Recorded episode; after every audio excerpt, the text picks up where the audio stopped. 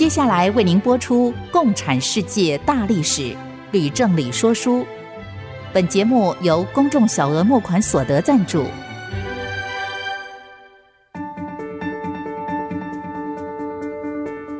共产主义的兴衰影响近两百年来的全球局势。认识共产主义，才能掌握二十一世纪的国际发展。全球视角大历史观点。欢迎收听《共产世界大历史》，吕正理说书。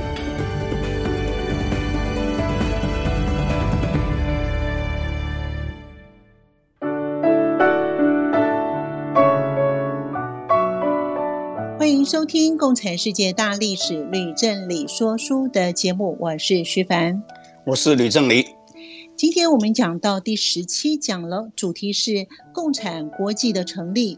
德共革命的惨败以及波苏战争的奇迹，老师看起来呢，呃，是要讲到三件不同的事情。那这三件事情之间有什么样的关联呢？老师，好，那我们就分别讲一下。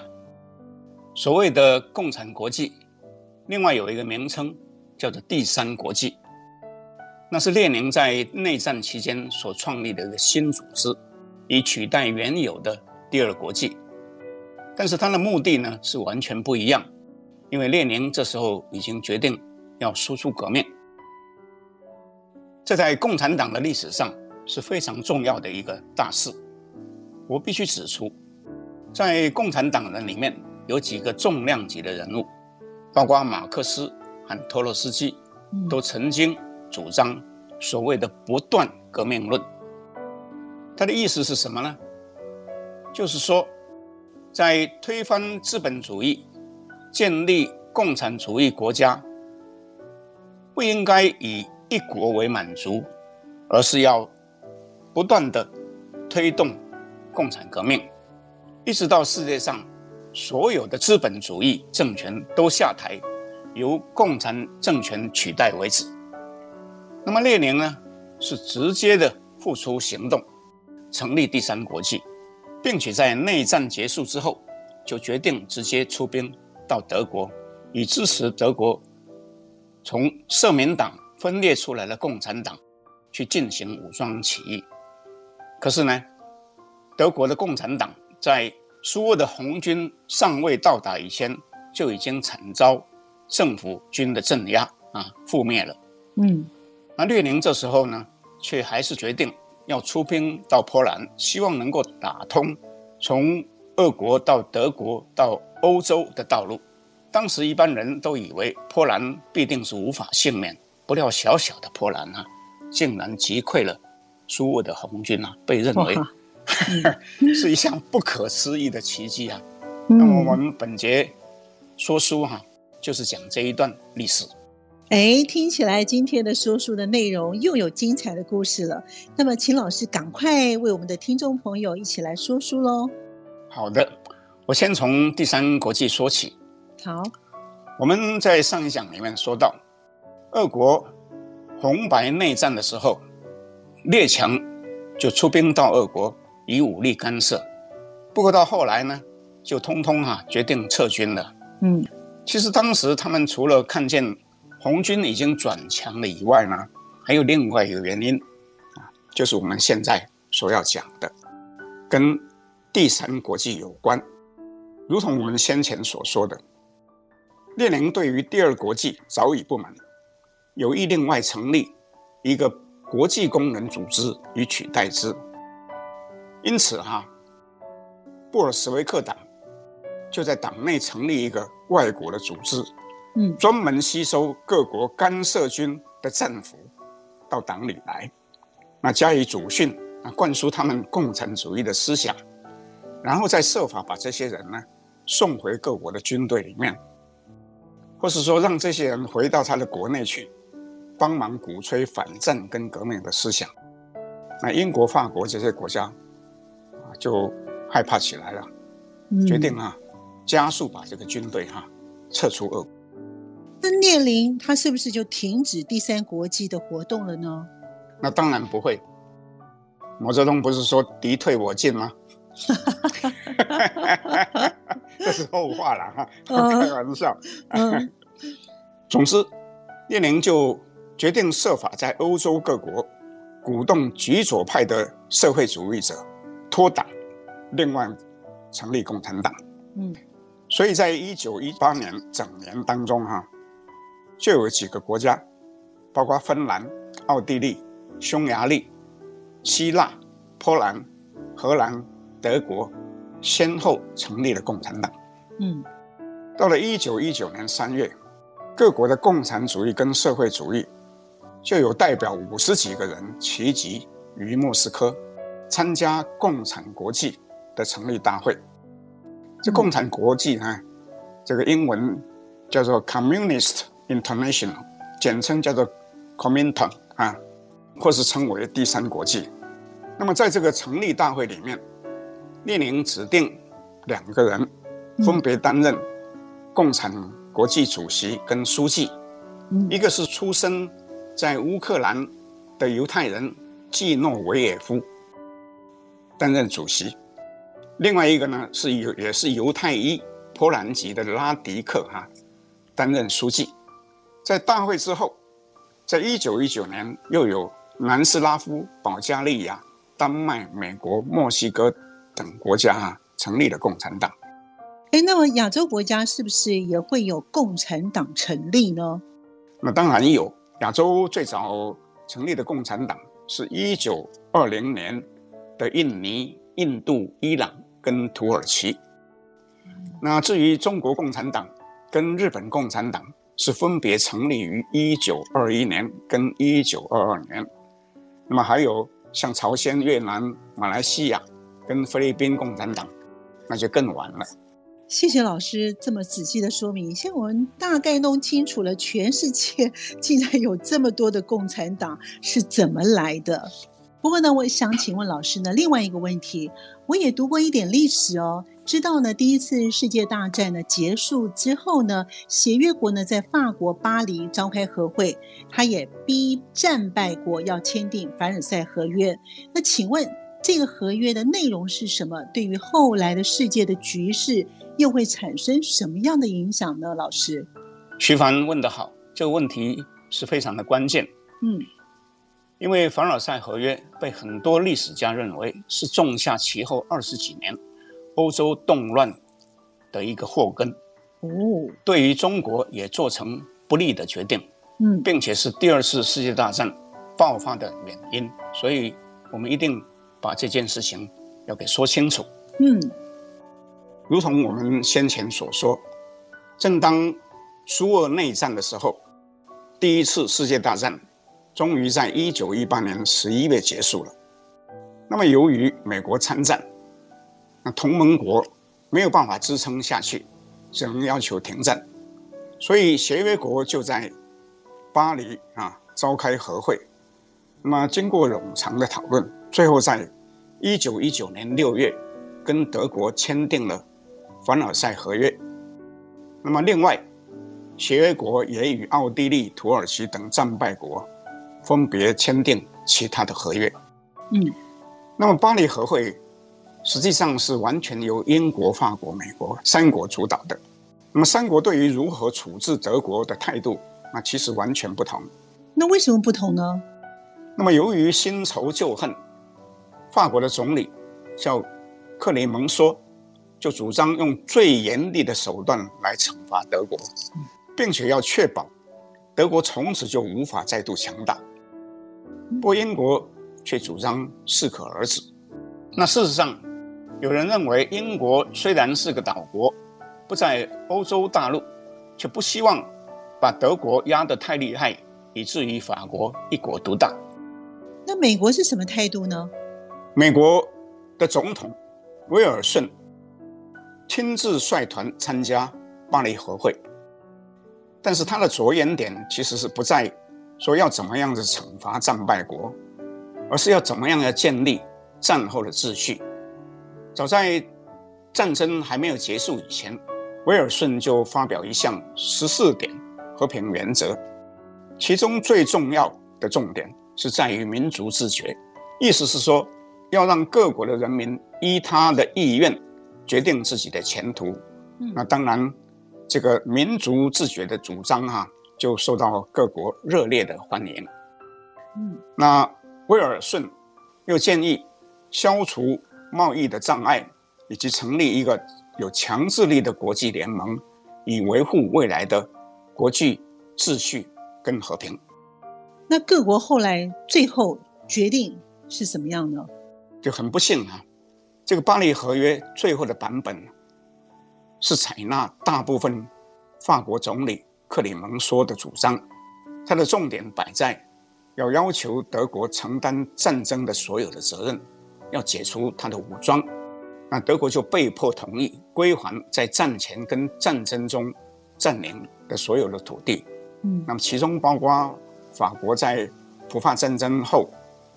割让给德国的亚尔萨斯跟洛林两省，德国在非洲跟其他海外的殖民地也被战胜国给瓜分了。那至于赔款，那就吓死人了，嗯、因为高达哈两千亿马克，这个数字哈，即使是分几十年付款哈，嗯，同时在后来又不断的下修，也还是远远哈超过德国所能负担的程度。哇，那这些条款也未免太严苛了吧？确实是太严苛。嗯，因为很多历史家都说，克里蒙梭在第一次世界大战之后，强逼德国签订凡尔赛合约，已经埋下了日后第二次世界大战的种子。德国人认为这合约是一个奇耻大辱，它的目的只是要摧毁德国，因此从签约那一天起。就没有想要遵守合约，嗯，只想尽速的重建强大的德国。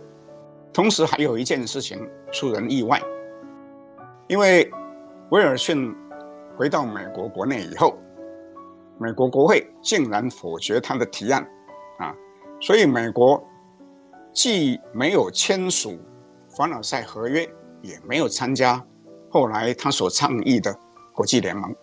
那这样不是更糟糕了吗？威尔逊呢说了这么多，结果呢国会什么也不做，那以后还有什么样的国家会听美国的话呢？徐帆说的很好，这个情形其实还有个严重的后遗症。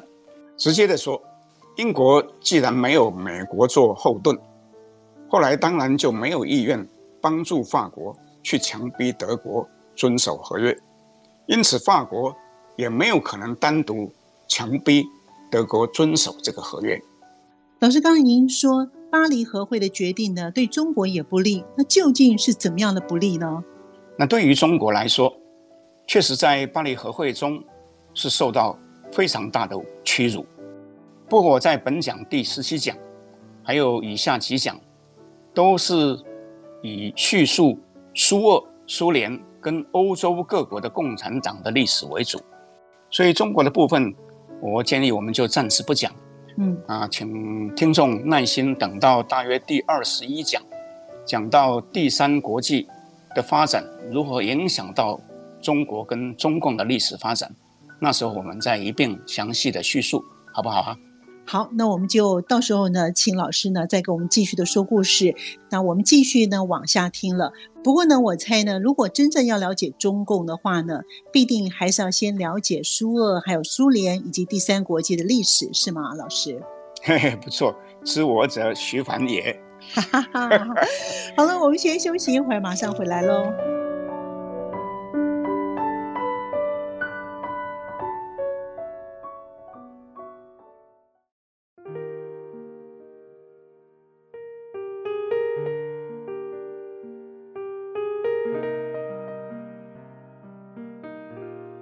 欢迎朋友们继续回到《共产世界大历史吕振理说书》的节目。老师，您刚才呢暂时呢不讲中国的部分了，那么我们现在开始要讲哪个国家了呢？当然是要继续讲德国，因为德国的发展事实上影响后面二十几年哈，哇，整个欧洲跟世界的历史。嗯，那实际上德国在战败以后就已经开始大乱，那社会是严重的分化。而它的乱源必须先从社会民主党的分裂呢开始说起。那德国社民党为什么会分裂呢？啊，这是个很严重的问题，所以呢，我想我讲的比较仔细一点。好，啊，那如同我们前面说过很多次，自从伯恩斯坦提出修正主义以后，德国社会民主党中主张放弃无产阶级革命，改走议会路线的右派，渐渐就成为主流。那么这个策略呢，是发展的非常的成功，就使得社民党在战前。竟然成为国会里面的最大党，不过呢，他们还没办法阻隔，因为其他的党就联合呢来抵制他。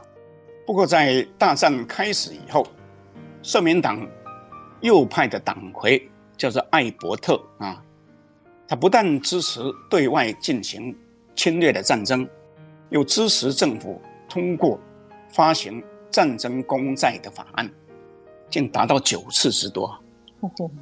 党员里面如果有人投票反对发行公债、反对战争的人，几乎都被艾伯特开除党籍。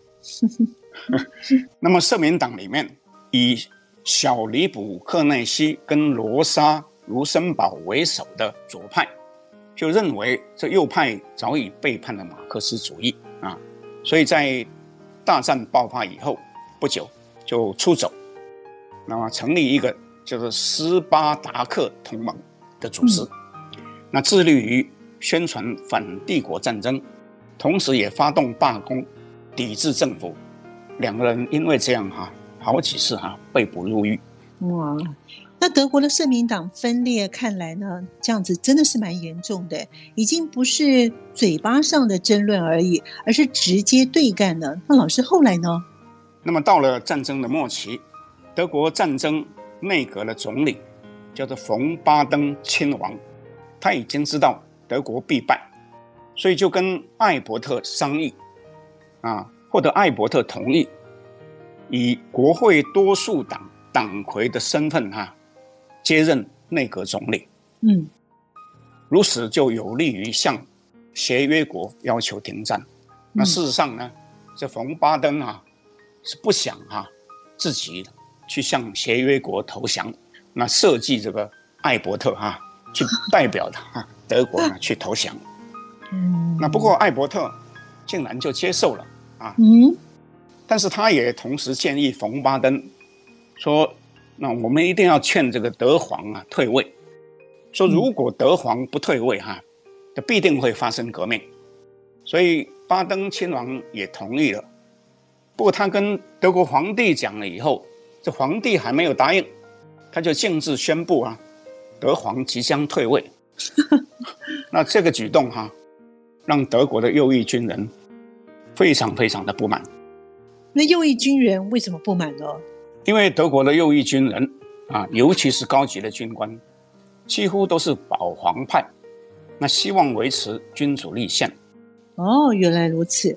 那么下层的士兵是不是他们的想法也一样呢？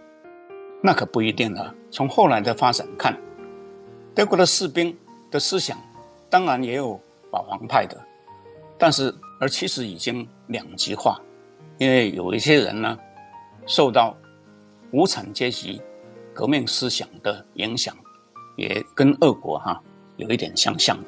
哦，是吗？那德国的情势后来怎么样发展呢？那一九一七年，俄国十月革命爆发以后，小里卜克内西跟卢森堡两个人虽然都还在狱中，嗯，那斯巴达克同盟因为受到这个俄国革命极大的鼓舞，就决定要仿效布尔什维克，在德国的各大城市成立类似的工人跟士兵的苏维埃组织。那么到了一九一八年。十一月初，德国北部有一个基尔海军基地，哈，就突然发生了兵变。这跟俄国当初彼得格勒的水兵，哈，兵变，哈，是完全呢是一样的一个情况。那么德国全国各地的革命也随之而起，如野火燎原了。所以军队就纷纷成立了士兵委员会。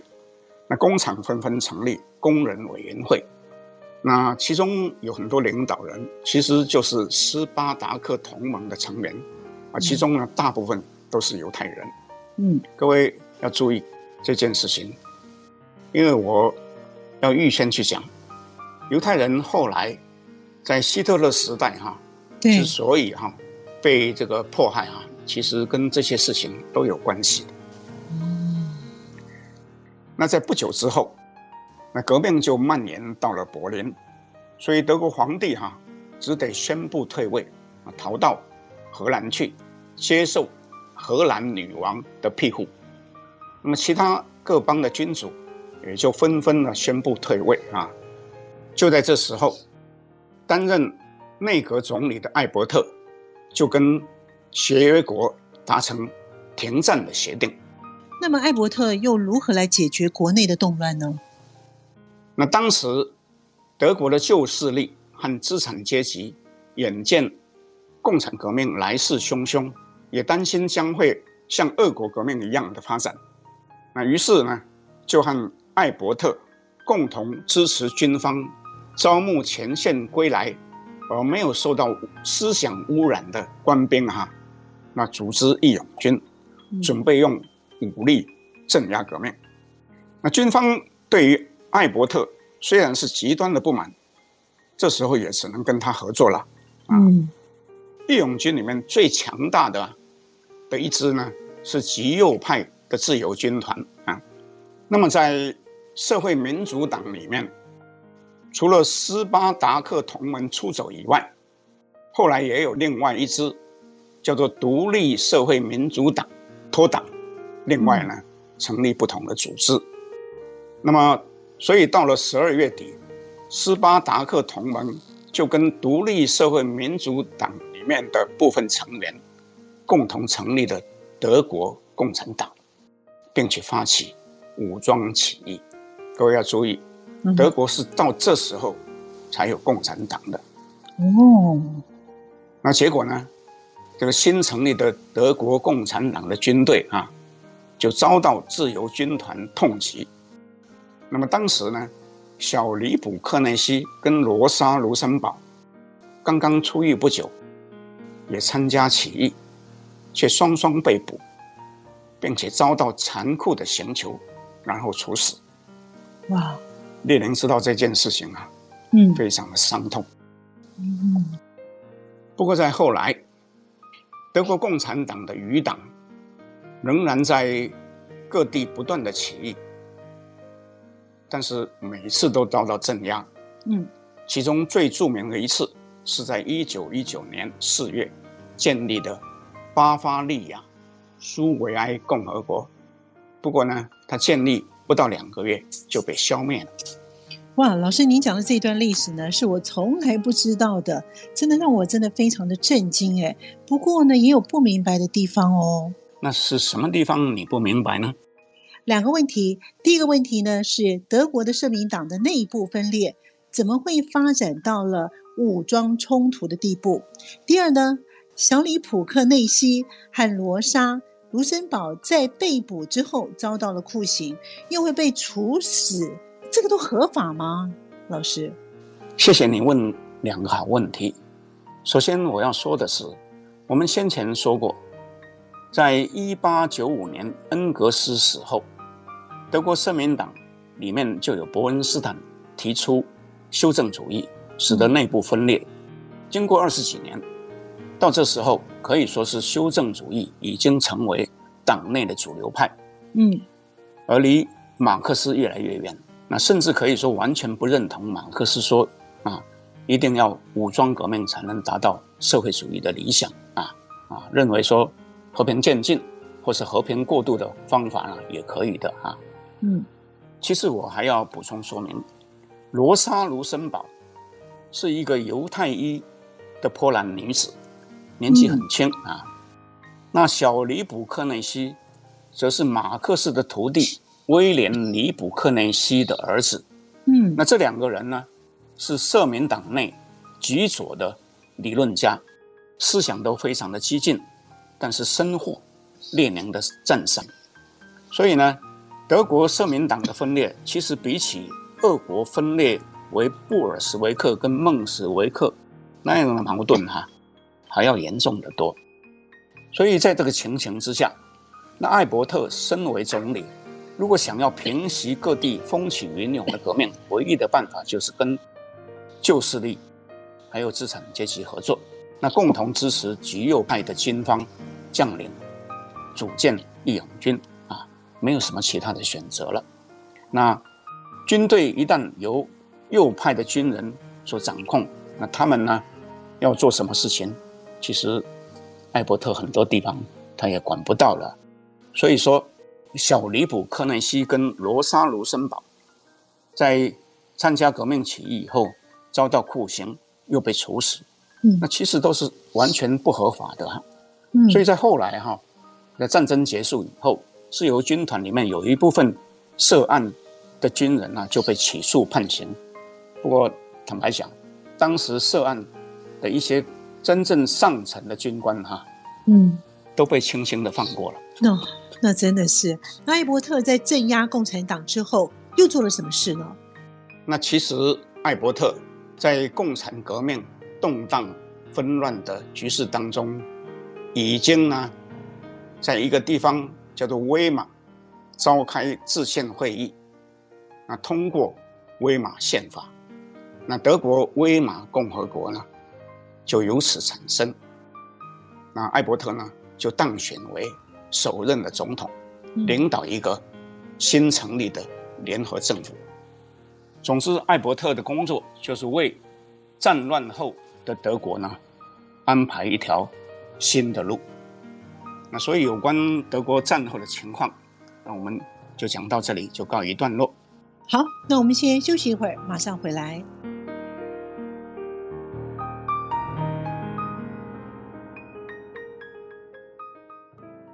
欢迎朋友们继续回到《共产世界大历史吕正理说书》的节目。老师，我们刚才前后说了俄国跟德国的共产革命，一个成功，一个失败。那请问，当时是不是也有其他的国家发生共产革命呢？这又是一个好问题。嗯，答案是当时也发生很多其他的革命或是战争。嗯，不过从性质上说，只有一个。是共产革命，那其他都不是。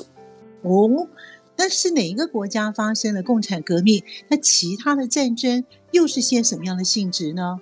我们这样说，在俄国内战爆发以后，有很多原先被沙俄王朝统治的非俄罗斯民族就起而追求独立。嗯，那么在第一次世界大战结束以后，原先被德国、奥国占领的国家也都起事，准备独立。嗯，所以新一轮的动乱哈，跟边境的纠纷啊，就没有办法避免。啊，当时啊，英国日后的首相叫丘吉尔，哦，说了一个很有趣的话。什么话？他说哈，巨人的战争结束后，小矮人的战争。就开始了，所以呢，就有高加索地区的阿塞拜疆跟阿美尼亚人的战争，嗯，有匈牙利跟罗马尼亚的战争，有意大利跟南斯拉夫之间的战争等等。那么其中的匈牙利其实就是发生共产革命，有一名叫做贝拉孔的人啊，叫做贝拉昆。他是个激进分子，他得到列宁的承诺支持，就率领了几百名共产党人回到匈牙利的首都布达佩斯，在一九一九年三月建立了欧洲第二个苏维埃共和国。不过，这个共和国只撑了四个多月，就被罗马尼亚的军队哈把他赶出去。那么列宁有没有依照他的承诺派兵去支持这个贝拉孔呢？那么就是因为列宁没有履行他的承诺啊，派兵支持贝拉孔，所以呢，贝拉孔的政权就倒台了。但是列宁为什么没有守信呢？嗯，那是因为他这时候其实是无能为力啊，因为当时苏俄不只是内战开始升高，他也正要跟波兰哈要打一场大战。哦，那列宁为什么要准备跟波兰打仗呢？如果要回答你这个问题，我们就必须要回溯波兰的历史，嗯、而波兰跟苏俄之间的关系，也正是我们今天哈下半场哈说书的的一个主题。嗯，如同我们先前说过很多次，波兰由于在十八世纪末被俄国、德国跟奥国三国瓜分，到这时候亡国。其实已经有一百二十几年了。嗯，那全国的人民，没有人不热切的想要重建国家。那么这时候，由于德国跟奥国是战败国，所以波兰要收回失土已经不成问题了。可是，俄国是战胜国啊，那波兰割给俄国的领土，要怎么讨回呢？对呀。俄国都已经变成苏俄了，那波兰要怎么去向列宁讨回失土呢？那这个问题哈，那我们要站在波兰的国家领导人的立场来去想。嗯，那当时波兰的领导人又是谁呢？徐汉，我坦白跟你说哈，我总是觉得这个世界是非常的奇妙啊。哦，因为波兰这时候的领导人呢，竟然和当年列宁的大哥的案子哈。也有关系啊！哈哈，竟竟然还有这种事情，那是不是太巧了呢？是啊，这时候波兰的主要的领导人叫做皮尔苏斯基啊，我这样讲你可能就有印象。嗯，因为我们先前在介绍列宁的时候，说列宁的大哥不是刺杀沙皇未遂吗？对，结果被绞死吗？没错。那么当时列宁的大哥的房东有一个弟弟，因为受到这个案子牵累，就被流放到西伯利亚五年。哦，对。那这个弟弟就是现在 这个波兰的领导人皮尔苏斯基。这真是太有趣了。对，所以皮尔苏斯基在流放五年期满以后，就立刻加入。波兰社会党，不过他拒绝接受共产党的国际主义，因为他说，亡国的人没有什么选择，只能用民族主义做号召，让国人呢一起来重建国家，并且一定要建立自己的武力。那他不是讲一讲而已啊，嗯，他还实际行动，嗯，所以他在一九零八年九月就效仿。在一年前发生在第比里斯银行运钞车抢案，就亲自率领同志，在立陶宛境内抢劫了一辆俄国的火车，抢到了二十万卢布的巨款。抢完以后，他就公开承认，这个抢劫的目的就是为了要筹款，是用来招训军队，为革命做准备。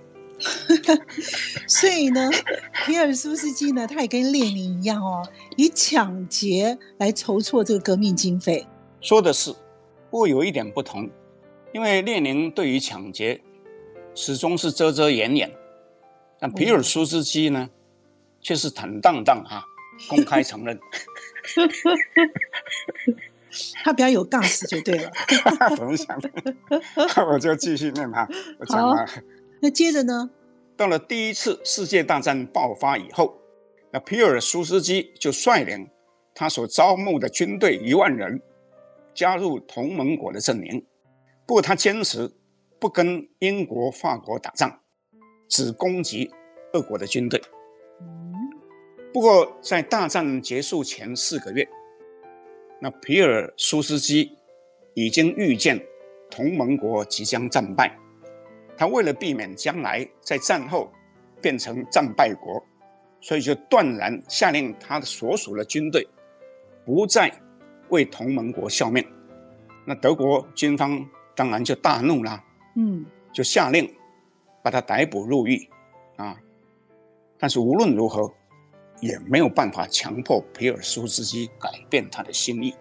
哇，他皮尔苏斯基真的是一条硬汉呢。是啊，那皮尔苏斯基不久后就因为德国投降，就被释放出狱。嗯，他反过来是接收德军留下来的枪械、火炮、武器、辎重，他的军力更是强大。哦，所以当时啊，波兰国内外所有的革命组织大多是归心于皮尔苏斯基，啊，同意加入他所组织的联合政府。不过，皮尔苏斯基却不愿意担任总统或是总理。不像列宁，他说他只担任军事部长。不过终其一生哈、啊，其实他就是波兰实际的国家领导人了、啊。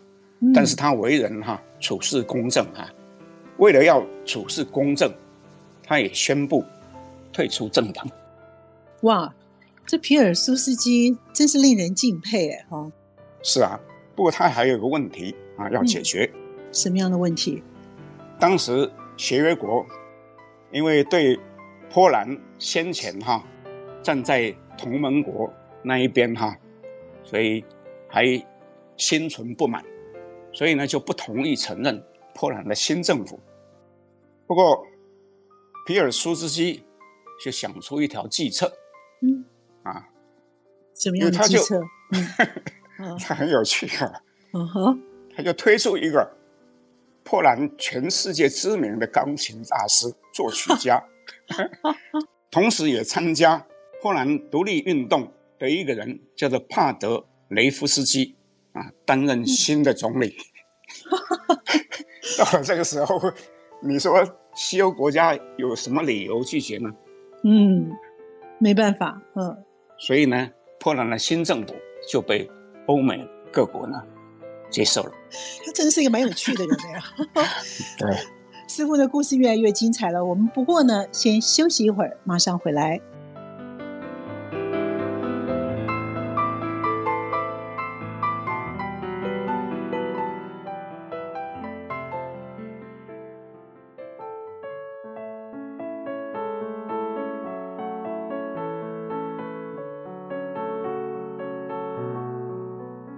欢迎朋友们继续回到《共产世界大历史吕正理说书》的节目。老师，我们刚才呢，在上一节呢，讲到了皮尔苏斯基呢，他如何的艰苦复国，他讲的非常的精彩。不过呢，好像还没有讲到他要怎么向俄国讨回失土。哎，是的，我们还没讲到。是，不过我要先跟听众报告，当年俄国瓜分波兰的土地。并不是直接把它并入俄国，而是划入乌克兰里面。所以经过二月革命跟十月革命以后，嗯，那由于乌克兰已经宣布独立了，所以波兰想要讨回土地，根本就不需要跟苏俄讨，直接向乌克兰讨就好了。嗯，那么在巴黎和会以后，波兰跟乌克兰。就因为边境究竟要如何划定的问题，就发生激烈的冲突，因而在一九一九年的春天，爆发了波乌战争啊，波兰跟乌克兰的战争。嗯，结果波兰大胜。不过我要跟听众说明，皮尔苏斯基是一个有思想的人，他一直有一个想法。叫做海监联邦。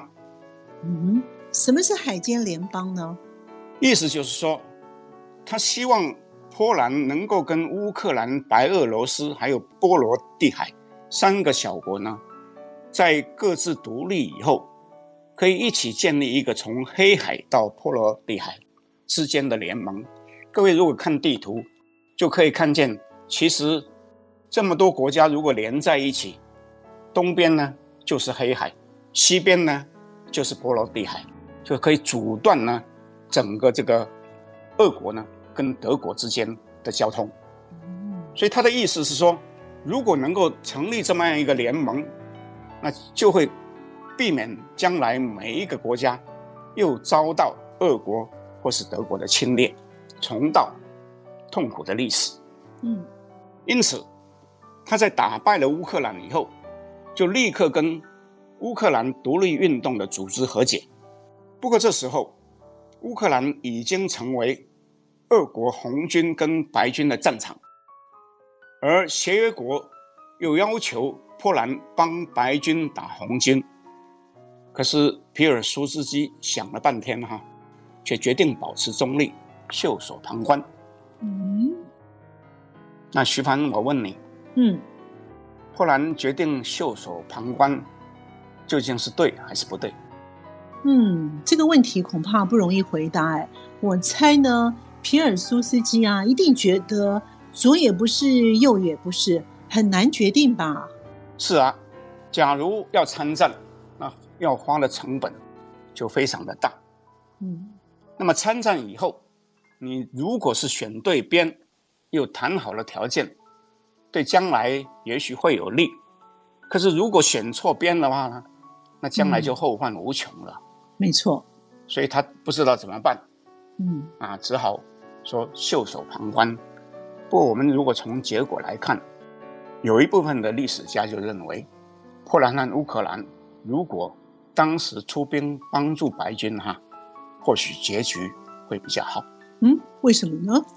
那么因为后来红军打败了白军，那么列宁决定输出革命，那皮尔苏斯基。不想打仗，也不行了。哦，原来是这样。嗯，是。所以到了一九二零年初，红军的胜势已经决定了。那么，由于列宁认为，俄国如果是世界上唯一的一个共产国家，那会十分孤单啊，十分危险，嗯、所以一定要输出革命啊。他就决定要出兵前往德国，去营救那些已经被打趴在地的德国的共产党。嗯，那红军里面甚至也有人说，不只要打到柏林嘛，还要打到巴黎去啊。哦，但是你从地图看，你不管是要到德国，还要到法国，你都一定要经过波兰，对不对？嗯，没错。所以呢，波苏大战就没有办法避免了。那双方因此就各自集结了超过五十万人的军队，啊，那法国这时候才知道事态严重，所以急忙派军事顾问团去协助波兰。那英国的政府也决定要运送战略物资给波兰，可是因为遭到左派码头工人罢工的阻拦呢，无法如愿。那这样的话，那英国跟法国的动作是不是也太慢了？啊，确实是有点慢啊。嗯，啊，也只能提供间接的、有限度的支援而已。嗯哼。所以到了四月，皮尔苏斯基觉得，与其让红军来攻，倒不如先发制人。嗯。所以就让波兰跟乌克兰独立运动。合组的联军啊，向东推进啊，就占领了乌克兰的首都基辅。嗯，不过在两个月以后，红军的名将图哈切夫斯基就指挥红军大破波乌联军啊，夺回了基辅，并且乘胜追击。嗯，那红军就一路追杀，杀到了华沙，又跨过流经华沙的一条河，叫做维斯杜拉河。绕道到华沙的后方，嗯啊，形成了一个包围的姿势。嗯，不过这时候，红军的在后方的参谋本部认为，图哈切夫斯基的军队太过深入啊，要求他折回，同时也下令红军的另一名大将布琼尼率兵到华沙合力夹击。那波兰是不是就完了呢？好，当时国际间所有的军事观察家都认为华沙岌岌可危哈，可以说是毫无希望了。嗯，没错。不料那个布琼尼是史达林的人马，对，他竟奉了史达林的命令，率领大军去攻另外一个城市，叫做利沃夫。嗯哼，这个利沃夫呢是在。波乌的边界离开华沙大约三百公里，就差不多台北到台南的距离了。哦，所以等到他收到参谋本部命令北进呢，已经来不及。当时苏俄红军的密码又遭到破译，以至于图哈切夫斯基的军队中伏，招致惨败。根据报道啊，他所率领的十几万军队里面呢，有一万人阵亡，三万人受伤，六万人被俘，只剩下两万多人呢，回到国内。嗯，那布琼尼的军队随后也遭到击败，同样是损失惨重。很难让人相信波兰既然打胜了呀。那历史家称这一次波兰的胜利是维斯杜拉河上的奇迹。嗯，这也是欧洲近代历史的一个重要转捩点。为什么呢？因为红军之败，使得苏俄不得不和波兰言和。那双方在第二年春天，在里加啊签署了停战的协定。嗯，那里加就是拉脱维亚的首都了。嗯，那列宁因此被迫放弃大举进军西欧的梦想。那所以我们可以这样说，皮尔苏斯基是为了波兰建立不世的功勋。不过，由于乌克兰和白俄罗斯仍然是在苏俄的掌控之中，他企图要建立海监联邦的理想也无法实现。也因此，波兰在二十几年后仍然是没有办法逃脱被德国和苏联瓜分的历史宿命。任老师，按照您呢说，波兰呢在二十年后还是没有办法逃脱被瓜分的宿命，那是什么意思呢？明确的说。就是希特勒跟斯大林在第二次世界大战之前签订密约，而共同在一九三九年九月呢出兵瓜分波兰，引爆了第二次世界大战。哦，那波兰也真是太悲情了。那我想再请问老师另外一个问题：那关于红军在波兰大败之后，从您的叙述听起来，是因为他犯了大错？后来列宁他是不是有在内部开会检讨，找人算账呢？那苏俄红军大败的原因当然有很多，不过直接的说，其中最主要的原因是斯大林和托洛斯基两人不合所致。这个问题也正是我们在下一讲里面呢要讨论的，所以我们今天呢就不多说了。哇，听起来这个故事越来越精彩了。不过因为时间上的关系呢，我们今天节目就进行到这里喽。我们的节目呢也会在 IC 之音随选即播，在 Apple Podcast、Google Podcast 还有 Spotify 会同步上线，欢迎大家能够按时的收听。如果呢您对节目有什么样的建议跟问题的话，更欢迎您到 IC 之音的网站《共产世界大历史》。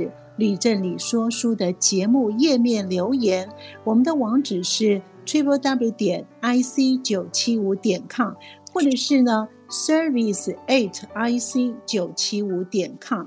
共产世界大历史吕正理说书，我们下次见。我们下次见，拜拜。谢谢各位听众，拜拜。明白过去，才能洞悉现在，展望未来。共产世界大历史吕正理说书节目由公众小额募款所得赞助播出。